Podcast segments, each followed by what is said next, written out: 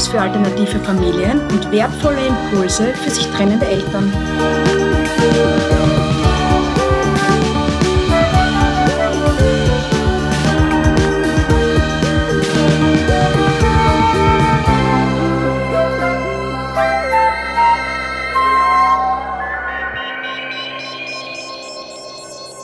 Hallo und herzlich willkommen beim Nestmodell Podcast. Ich spreche heute mit Dagmar Boyduni Krack vom Verein Rainbows. Hallo Dagmar, danke, dass du da bist. Magst du mir und, meinen, und allen anderen sagen, was der Verein macht, Rainbows? Was ist denn der Verein? Ja, Rainbows äh, begleitet Kinder und Jugendliche, die entweder die Trennung oder Scheidung ihrer Eltern erlebt haben, aber auch nach dem Tod eines nahestehenden Menschen. Und was bietet ihr alles so an? Rainbows ist ein, ein pädagogisches Angebot, ein, in erster Linie ein gruppenpädagogisches Angebot. Und zwar unser, unser Hauptangebot, das sind die Rainbows Gruppen nach Trennung, Scheidung. Die Rainbows Gruppen sind Kleingruppen, circa vier bis fünf Kinder, die alle im ähnlichen Alter sind, treffen sich zwölfmal, einmal in der Woche, immer am gleichen Ort, äh, zur gleichen Zeit, mit einer speziell ausgebildeten Mitarbeiterin von Rainbows. Und in diesen zwölf Treffen werden alle Themen bearbeitet, äh, die notwendig und wichtig sind, äh, um die Trennung der Eltern zu bewältigen. Und die Bearbeitung erfolgt äh, ganz unterschiedlich. Äh, das kann sein spielerisch, äh, das ist kreativ, das kann sein in der Bewegung oder natürlich auch im Gespräch, je nachdem, was die Gruppe braucht, was einzelne Kinder brauchen, ist unsere Gruppenleiterin äh, so ausgebildet, dass sie da gut auf die Bedürfnisse der Kinder eingehen kann. Ihr bietet aber auch Beratung für Eltern an, oder? Generell ist es so, dass äh, ohne Eltern geht nichts. Äh, wir brauchen die Eltern natürlich auch im, im Boot, wenn wir mit den Kindern arbeiten. Äh, Eltern wenden sich an uns auch schon oftmals vor der Trennung. Das heißt, äh, Eltern haben entschieden, dass sie sich trennen. Und dann gibt es natürlich Fragen rund um die Kinder zum Beispiel, wie sagen wir es den Kindern, dass wir uns trennen, worauf ist zu achten, wenn wir es den Kindern sagen, etc. Da versuchen wir die Eltern schon in diese Richtung hin zu, zu coachen und zu beraten, dass äh, wir die Sicht, die Perspektive der Kinder einbringen und so Eltern einen guten Weg finden, schon im Vorfeld die Kinder mit der Trennung vertraut zu machen, aber auch alle Fragen, die während des Trennungsverlaufs auftreten, beziehungsweise auch nach der Trennung, äh, Kontaktmodelle, Patchwork-Situationen, da sind wir für die, für die Eltern und ihre Fragen da. Großartig.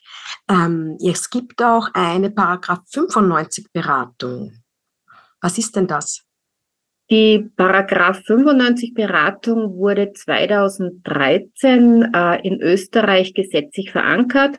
Und zwar geht es bei dieser Paragraph 95 Beratung darum, dass Eltern, die sich einvernehmlich scheiden lassen und minderjährige Kinder haben, die Auflage haben, dass sie eine Beratung in Bezug auf ihre Kinder in Anspruch nehmen.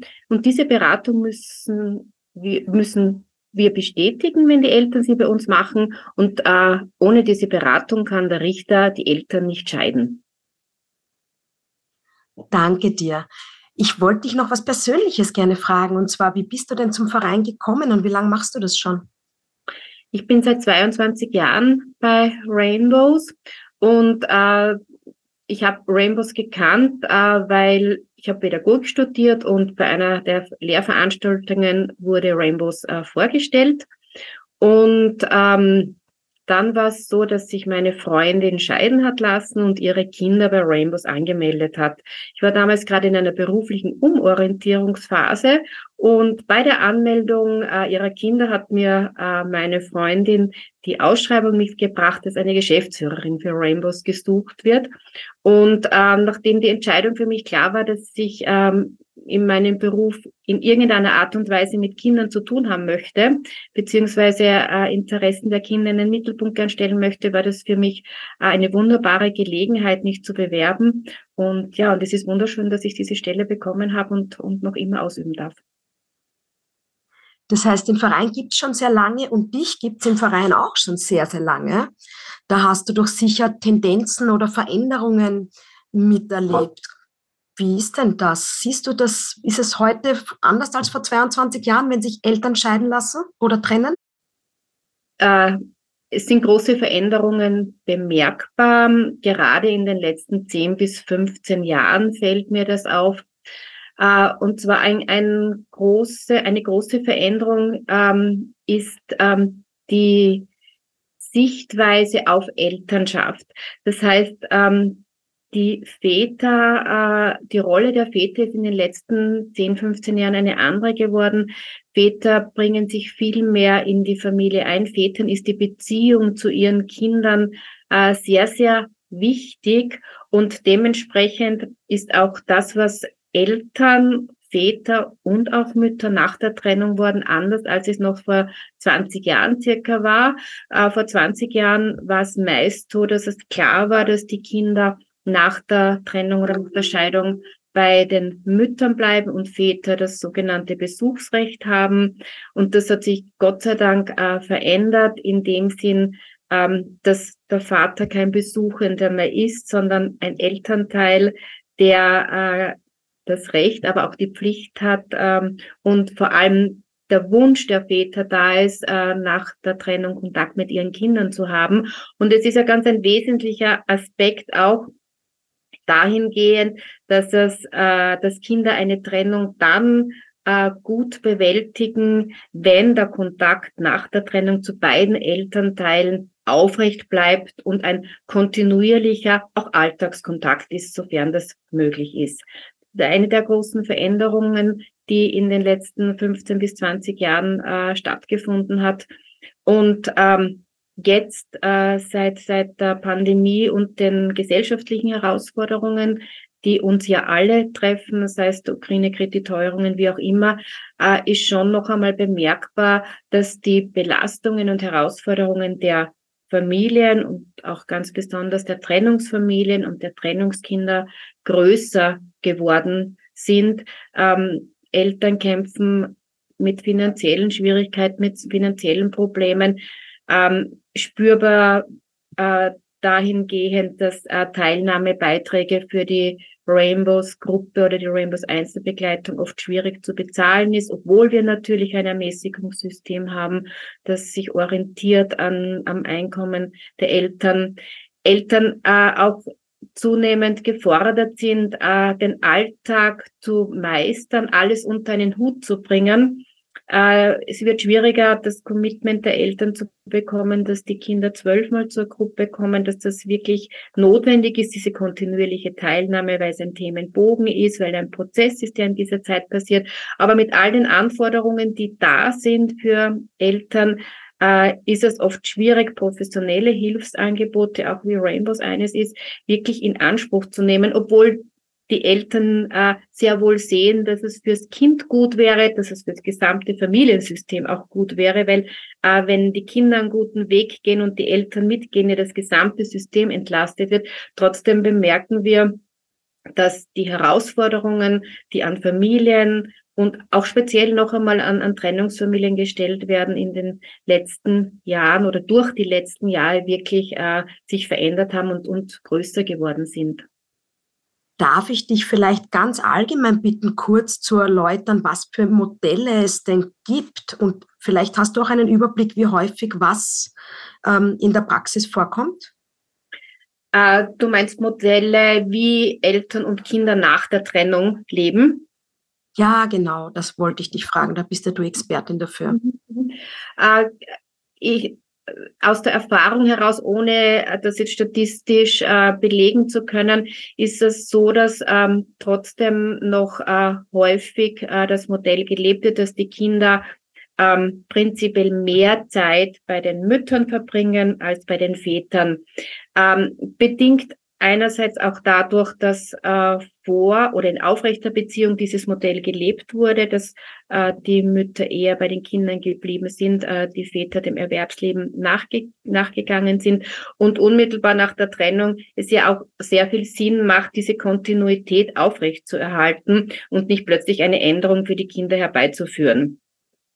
Aber zunehmend äh, geht die Tendenz auch auch dahin, dass sich die Eltern wirklich teilen die Zeit, äh, die mit den Kindern verbracht wird. Teil heißt ja nicht genau 50-50, sondern das kann sein 60-40, das kann sein 70-30, aber dass wirklich versucht wird, dass beide Elternteile äh, involviert sind im Alltag der Kinder. Das heißt nicht mehr der Wochenendpapa, so wie es früher oft gewesen ist, sondern wirklich beide Elternteile die ähm, übernehmen äh, Aufgaben in Bezug auf die Schule, die Abholtätigkeiten, Arzttätigkeiten, Freizeitaktivitäten des Kindes wirklich übernehmen, dass das da ein paritätisch ähm, das Modell gibt. Ähm, das kann sein trotzdem, dass es, äh, dass das Kind hauptsächlich mehr Zeit bei einem der Elternteile verbringt. Aber es gibt auch das Modell der Doppelresidenz, das zunehmend an äh, beliebter wird, wo die Kinder sowohl bei Mama als auch bei, bei Papa leben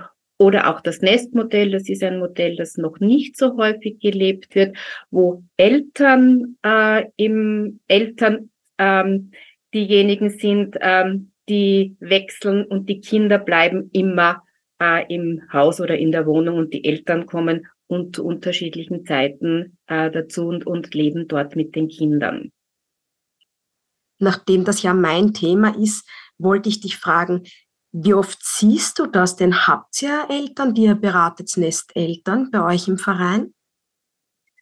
Noch sehr selten. Ähm, kommen, äh, also eine Familie, an die kann ich mich speziell erinnern, das war auch eine, eine Protagonistenfamilie, die bereits vor, ich glaube, es ist mittlerweile zehn Jahre her, dieses Modell gelebt hat. Es waren vier Kinder und ähm, die vier Kinder sind im Haus geblieben und die Eltern haben beide eine, eine Wohnung gehabt und sind dann in Wochenweise, glaube ich, äh, in das äh, Haus, Haus gezogen, abwe abwechselnd. Generell ist aber das Nestmodell eines, das äh, im Moment wir im Alltag noch weniger erleben. Äh, wir bieten ja bei den Beratungen oder auch bei den Paragraph 95 Beratungen, wo es ja auch darum geht, äh, welche Kontaktregelungen ähm, kann man nach der Trennung leben, äh, zeigen wir Eltern unterschiedlichste Modelle auf, wenn man sich selber noch nicht auseinandergesetzt hat und man trennt sich ja nicht jeden Tag als Elternteil, dass man schon Erfahrung hätte, äh, ist es schon auch sehr hilfreich zu wissen, es gibt das Modell, das Modell, das Modell. Und für Eltern ist es dann so ein Denkprozess, der manchmal äh, ausgelöst wird, um sich zu überlegen, na, wie können wir das dann machen nach, nach der Trennung?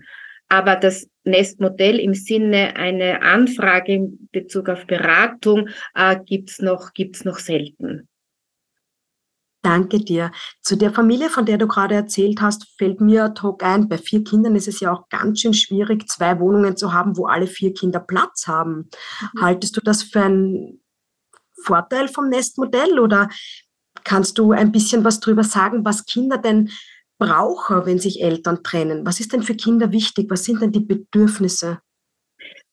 Äh, wichtig, äh, vorher schon wichtig für Kinder ist wirklich dieses äh, Aufrechterhalten, diese Kontinuität in der Beziehung zu beiden Elternteilen. Es ändert sich so viel äh, bei den Kindern, wenn es zu einer Trennung kommt und äh, die Reaktionen sind ja sehr vielfältig äh, von Angst über Wut, über Zorn, über Schuld. Kinder sind oft im Loyalitätskonflikt zwischen der Weltmama, zwischen der Weltpapa. Sie fühlen sich oft schuldig an der Trennung. Das heißt, ganz viele Gefühle sind da der Alltag verändert sich und ein Kind wünscht sich keine Trennung der Eltern prinzipiell, sondern Kinder sind eigentlich sehr konservative Wesen äh, und die hätten einfach gern, dass Mama und Papa zusammenbleiben. Jetzt verändert sich äh, viel, äh, wenn es zu einer Trennung kommt. Und ähm, ein wichtiger Schritt ist einfach das äh, dass dieser Kontakt zu beiden Elternteilen aufrecht bleibt.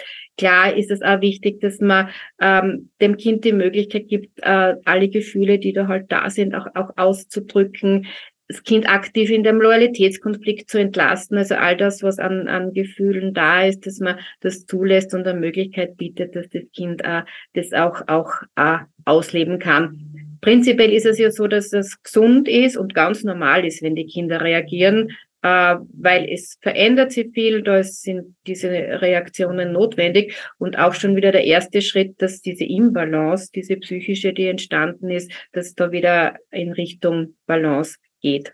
Und dieser Kontakt zu beiden Elternteilen auch nach der Trennung äh, wird halt ganz gut gelebt in einem äh, Modell, wo das Kind annähernd gleich viel Kontakt hat zu beiden Eltern. Und das äh, ist einerseits die Doppelresidenz, einerseits das Nestmodell oder einfach ein Modell, wo äh, eben dieser Alltag gemeinsam äh, erlebt werden kann.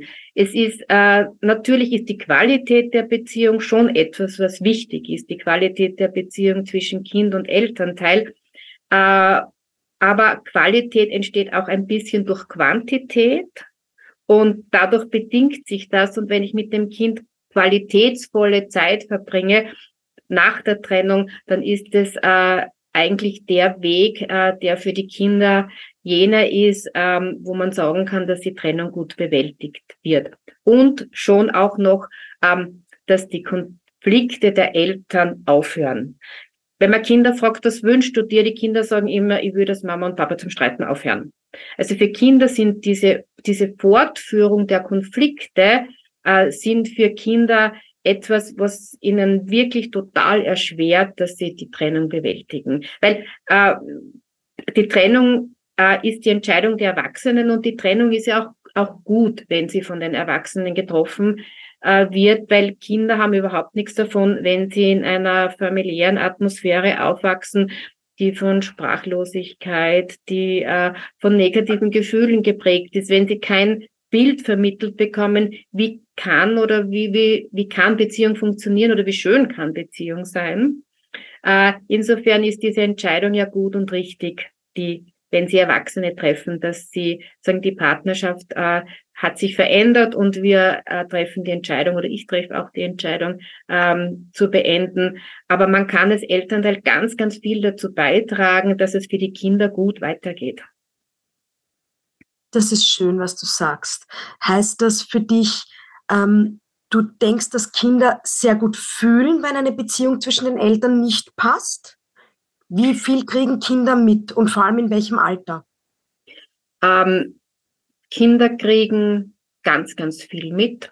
Wir Erwachsenen glauben immer oder wir, wir glauben es deswegen, weil wir ja unsere Kinder auch schützen möchten und wir ja als Eltern oder Erwachsene nur äh, im Sinn haben, dass es unseren Kindern gut geht. Aber Kinder haben ganz, ganz feine Antennen, sind ganz sensibel und die spüren schon ganz, ganz früh, wenn die Beziehung der Eltern nicht mehr so ist, wie sie war. Äh, wenn zum Beispiel am Tisch, Tisch gesessen wird und, und nicht mehr miteinander gesprochen wird oder nicht mehr miteinander gelacht wird oder keine Unternehmungen mehr gemacht werden. Also Kinder haben da wirklich Antennen und ähm, auch kleine junge Kinder haben Antennen und äh, ganz kleine Kinder schwingen ja viel mit mit ihren mit ihren Bezugspersonen. Das heißt, äh, auch ein ein ein Baby spürt, wenn es der Mama, wenn es dem Papa nicht gut geht. Da sprichst du was ganz Schwieriges an.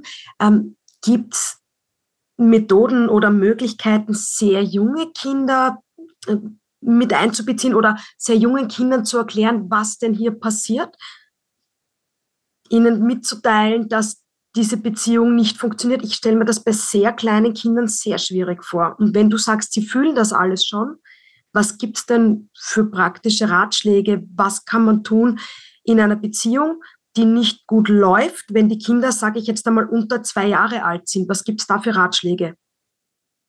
Äh,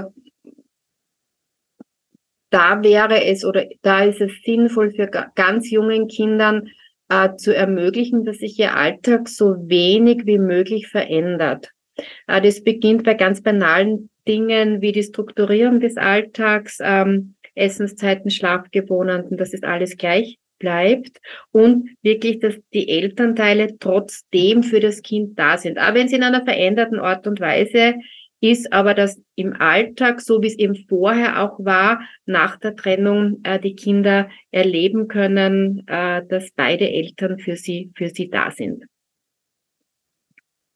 Das, was du sagst, unterstreicht sehr meine Meinung, dass das Nestmodell besonders gut geeignet ist für sehr, sehr junge Kinder. Würdest du dazu stimmen? Prinzipiell ja, weil sich ja das gewohnte Umfeld nicht verändert. Gibt es überhaupt, hast du eine Meinung dazu, wann das Nestmodell besonders gut geeignet ist und wann sich es eher nicht so anbietet? äh, ich würde jetzt gar nicht aufs Nestmodell äh, beschränken, sondern ich würde generell ähm, sagen, so wie es vorher gelebt wurde, so sollte es unmittelbar nach der Trennung auch sein. Und trotzdem, äh, wenn vor der Trennung äh, ein Elternteil mehr an, an Fürsorge, an äh, Kontakt mit dem Kind gehabt hat, dann heißt es aber nicht, dass das so bleiben muss, sondern äh, nach der Trennung sollte dann der Weg wirklich dorthin gehen, dass äh, beide Elternteile so viel Zeit wie möglich mit dem Kind verbringen können. Das würde ich generell für alle äh, Situationen nach, nach der Trennung äh, Eltern, Eltern empfehlen. Und auch ähm, wenn ein Modell einmal gewählt wurde, dann ist es im Moment die richtige Entscheidung. Aber das heißt nicht, dass dieses Modell in Stein gemeißelt ist und nicht mehr verändert werden soll, nicht mehr verändert werden darf, sondern äh, Leben ist ein Fluss und Kinder entwickeln sich, Eltern entwickeln sich, das Leben verändert sich und es äh, ist notwendig, immer wieder zu reflektieren und zu schauen, passt das noch so, wie wir jetzt leben oder braucht es eine Veränderung? Du hast vorher etwas anklingen lassen, und zwar, dass es bei der Scheidung oder bei der Trennung positive Aspekte gibt. Das klingt jetzt im ersten Moment ein bisschen paradox. Was ist denn positiv an einer Scheidung? Für Kinder ist positiv an einer Scheidung oder kann positiv an einer Scheidung sein, ähm, dass die Kinder aus dem Konfliktfeld Eltern heraus sind, dass diese Streitereien, die den Alltag sehr belastend machen für Kinder, dass diese Streitereien endlich äh, vorbei sind. Äh, es gibt aber auch Studien dazu, ähm, positive Aspekte von Trennung, Scheidung. Äh, ein Aspekt ist, dass Kinder äh, lernen, dass es Situationen im Leben gibt, in denen man Entscheidungen treffen muss, die nicht äh, fein sind, äh, die auch, auch Trauer hervorrufen. Aber es ist besser, eine Entscheidung zu treffen mit dem, mit der Perspektive, dass das Leben in eine positive Richtung weitergeht. Das heißt, diese Kinder werden nicht in, in Beziehungen verharren aller Wahrscheinlichkeit nach, die für sie nicht erfüllend sind, sondern werden, äh, wenn sie erwachsen sind und äh, sich die Situation entwickeln sollte, dass auch ihre Partnerschaft äh, sich verändert hat, äh, klar auch eine Entscheidung treffen können, dass sie diese Partnerschaft auflö auflösen, mit diesem Ziel auch, ähm, dass beide Elternteile und die Kinder in eine glücklichere, positive Zukunft letztendlich, äh, letztendlich gehen. Und ein weiterer Aspekt, der äh, positiv auch äh, hervorgerufen äh, wird, her, äh, in, in den in Studien äh, gezeigt wird, das ist, dass die Kinder, ähm, wenn es einen guten Kontakt auch gibt, dass sie sehr viel weibliche und männliche Anteile in sich äh, vereinen. Das heißt, wirklich von beiden Eltern sehr viel Positives für sich nehmen können.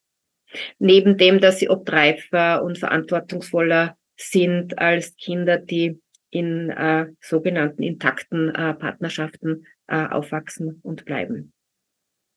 Das ist sehr schön, was du sagst. Vor allem ähm, macht es Mut, sich aus einer nicht schönen Beziehung zu lösen. Das ist, glaube ich, oft ein, ein Problem, das Menschen haben, dass sie sich gerade, wenn sie Kinder haben, zu spät trennen. Darum finde ich die, die Worte, die du gerade äh, gewählt hast, finde ich wirklich sehr, sehr schön.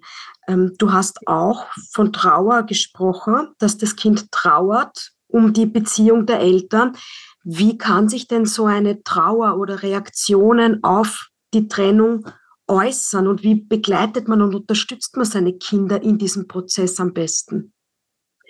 Die, die Trennung der Eltern äh, löst beim Kind einen ganz normalen Trauerprozess aus. Trauer ist immer ähm, dass etwas, was äh, mir lieb war, was ich gern gehabt habe, das ist nicht mehr. Und bei den Kindern ist halt ist, ist, ist es diese Veränderung der Familiensituation. Die Familie, so wie sie war, gibt's nimmer. Das heißt, da ist ein, ein Trauerprozess da, äh, weil das Kind einfach traurig ist, äh, dass Mama und Papa nicht mehr zusammenleben und sich nicht mehr, nicht mehr lieb haben. Das Trauer kann sich auch unterschiedlich äußern. Äh, hinter der Trauer oder vor der Trauer steht oft auch, auch die Wut und der Zorn. Die Kinder sind wütend auf die Eltern, dass die Eltern sich getrennt haben, dass sie nicht zusammenbleiben. Die Kinder sind aber manchmal wütend auf sich selber, dass sie es nicht geschafft haben, äh, dass die Eltern äh, ein, ein Paar bleiben oder, oder Eltern bleiben. Äh, die Kinder sind, manche Kinder sind weinerlich, äh, ziehen sich stark zurück. Manche Kinder gehen aber auch nach außen und sind, sind sehr aggressiv.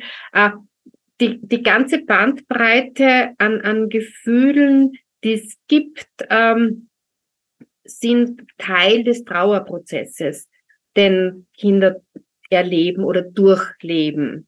Und ähm, diese Gefühle auszudrücken, den Kindern ermöglichen, diese Gefühle zu zeigen, äh, einfach zu akzeptieren und anzuerkennen, auch wenn das nicht einfach ist für Eltern natürlich, äh, sich dem auch auszusetzen und zu merken, hoppla, jetzt habe ich irgendwas gemacht, äh, wo, womit ich meinem Kind einfach an ein, ein Leiden zufüge.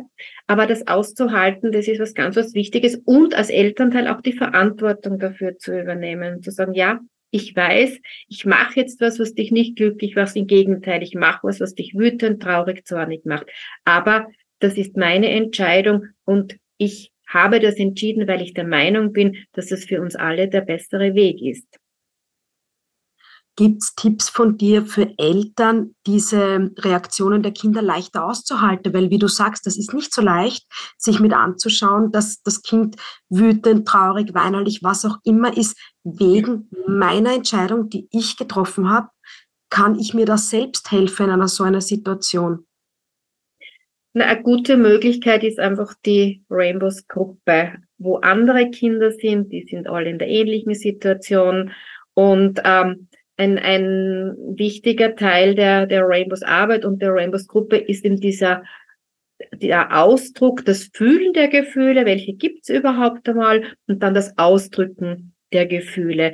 Und da haben die Kinder einfach diesen sicheren und geschützten Rahmen äh, bei Rainbows. Da ist niemand, den sie kränken würden, den sie verletzen würden, äh, sondern da ist die Möglichkeit, der Raum und der Rahmen, dass sie die Gefühle ausleben. Das heißt, wenn Eltern den Kindern ermöglichen, dass sie so einen Rahmen äh, bekommen, dann ist das für Eltern auch schon leichter aushaltbar, weil sie wissen, die Kinder können das, was da ist, ausdrücken und äh, es bleibt nicht alles in der Familie und wird nicht alles äh, bei den bei den Eltern unter Anführungszeichen abgeladen und und das andere ist einfach das Wissen drum, dass diese Gefühle, die Kinder zeigen, dass das gesund und normal ist. Das ist nichts, was krank ist, pathologisch ist, was man behandeln muss, sondern das ist wichtig.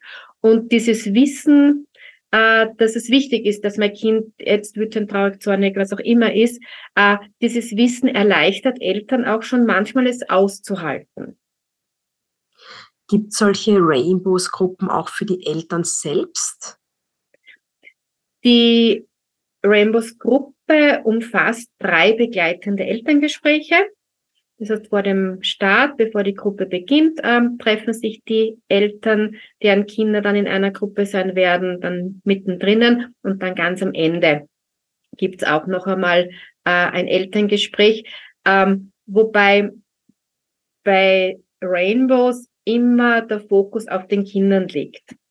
Das heißt, bei all dem, was wir tun oder wie wir mit den Eltern arbeiten, worüber wir sie informieren, da geht es immer darum, wie können sie als Eltern ihr Kind in dieser Zeit begleiten, stützen, stärken etc. Es ist nicht so, dass wir Platz bieten für die Trennungsgeschichte der Eltern oder für das, wie Eltern sich fühlen oder wie es ihnen geht, sondern unser Fokus äh, sind immer die Kinder, was die Arbeit natürlich sehr erleichtert unter Anführungszeichen, weil wir weder Partei für einen der beiden Elternteile ergreifen müssen, sondern immer beim Kind stehen. Ich verstehe. Ich hätte noch eine Frage zu den Reaktionen, die Kinder zeigen. Gibt es auch Kinder, die mit Gleichgültigkeit reagieren? Und wenn ein Kind scheinbar sich überhaupt nicht daran stört, dass sich die Eltern trennen, darf man ihnen das glauben? Gibt es wirklich Kinder, denen das egal ist oder überdecken sie da etwas deiner Meinung nach? Ähm, Kinder, die nach außen hin keine Reaktionen zeigen, sind fast immer Kinder, auf die man besonders gut achten muss. äh, weil die Kinder äh, gehen mit ihren Reaktionen nach innen und oftmals ist es so, dass sie sehr zeitverzögert und dann aber in einer Massivität oft zum, zum Ausdruck dann kommt. Äh, sind oftmals Kinder, die merken, äh, hoppla, es ist eine schwierige Situation, die Eltern sind gereizt, äh, sind belastet, sind traurig.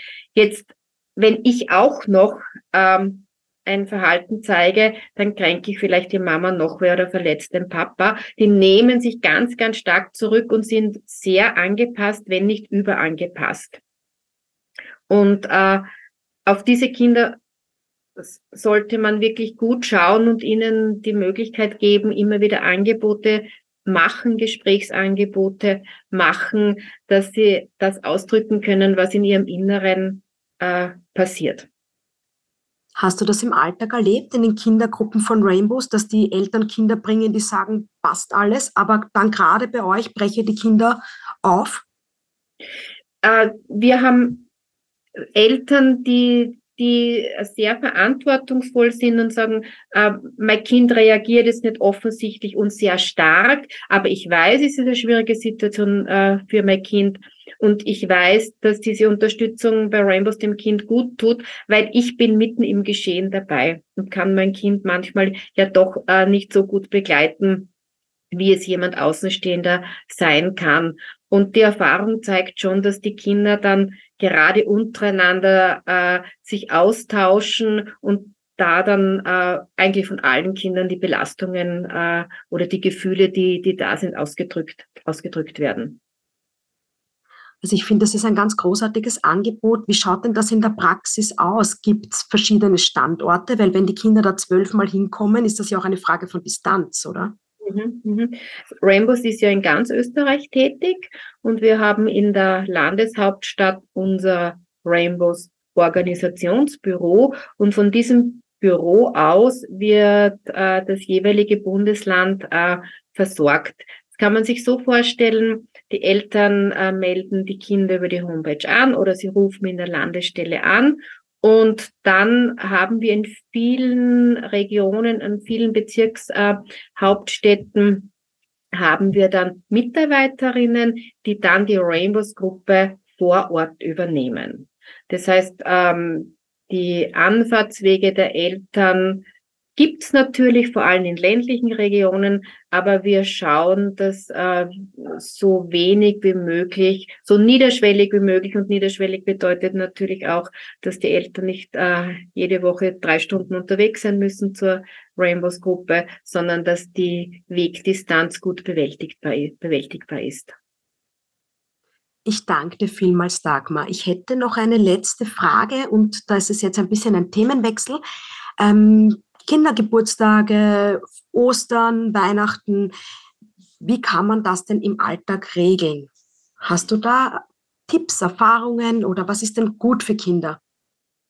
Ähm, gut für Kinder ist, ähm, wenn sie gehört werden, wie sie feiern möchten, aber die Entscheidung letztendlich doch die Eltern treffen, treffen müssen, weil Kinder überfordert werden, wenn sie da die Entscheidung äh, treffen. Und ähm, die Offenheit, dass äh, Feste auch jedes Jahr anders gefeiert werden können.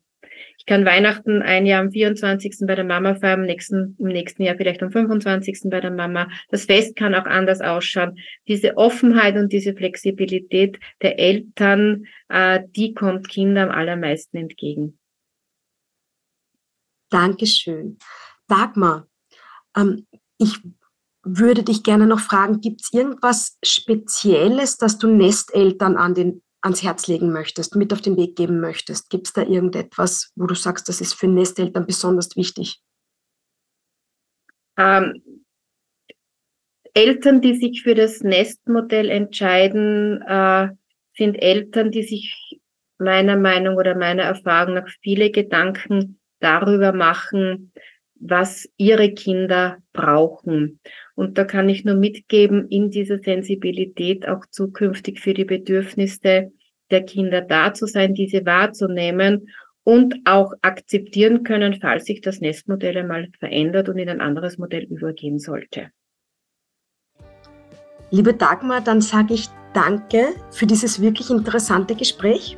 Ich werde alle Links zu Rainbows in, die Shownotes, äh, in den Shownotes verlinken, dass alle Eltern, die sich dafür interessieren, das auch leicht finden.